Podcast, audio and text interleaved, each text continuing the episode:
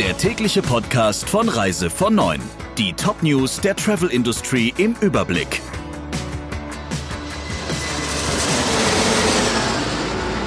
Mit Friederike Breyer, schönen guten Morgen.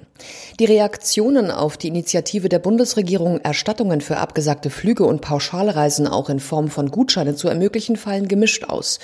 Nun hat auch der DRV einen Vorschlag vorgelegt. Das Modell sieht vor, dass Veranstalter, die Gutscheine ausgeben, bereits gezahlte Provisionen nicht von den Reisebüros zurückfordern. Laut Verband soll das für die Veranstalter gelten, die bereits mit Buchung Provisionen bezahlt haben.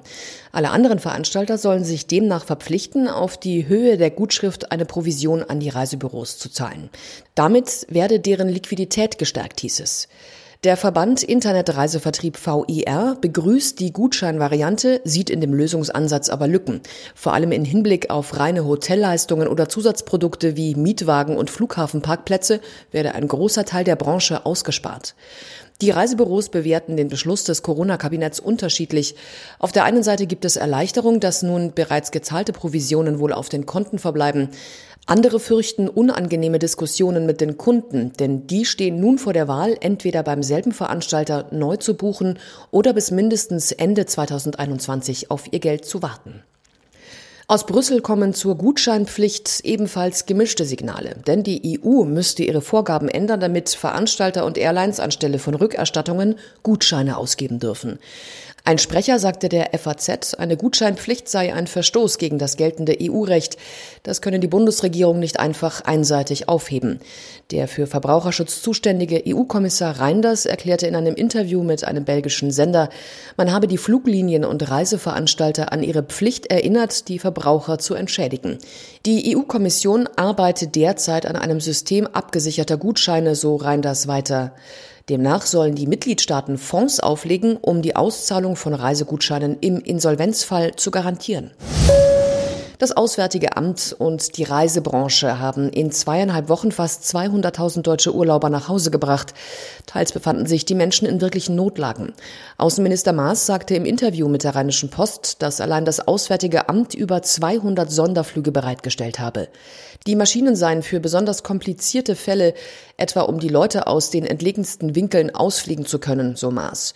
Für die Rückholaktionen wurden 50 Millionen Euro zur Verfügung gestellt. Im Rahmen des Nachtragshaushalts sei noch einmal so viel beantragt worden, so Maas. Rund 40.000 Deutsche sind noch im Ausland gestrandet, vor allem in Südafrika, Neuseeland und Peru. Die Nummer drei im deutschen Reisemarkt, FTI, bekommt eine Finanzspritze. Mit den Mitteln der Gesellschafter sowie Krediten der Hausbank Unicredit und der Länder Bayern, Thüringen und Berlin will FTI die nächsten zwölf Monate meistern. Wie hoch die finanzielle Unterstützung ist, sagte FTI nicht. Firmenchef Gunz betonte, die Folgen der Coronavirus-Pandemie stellten das Unternehmen vor immense menschliche, organisatorische und wirtschaftliche Herausforderungen. Seit April bis Ende Juni herrscht bei FTI Kurzarbeit. Zugleich versucht das Unternehmen nach eigenen Angaben zu einer Teilnormalität zurückzukehren. Aktuell werde das Angebot für den Herbst aufgestockt und die Wintersaison 2020-2021 in allen Zielgebieten optimiert, so Gunz. Zugleich baue FTI eine Angebotspalette für den Sommer Sommer sollte die Corona-Krise schneller als vermutet überstanden sein.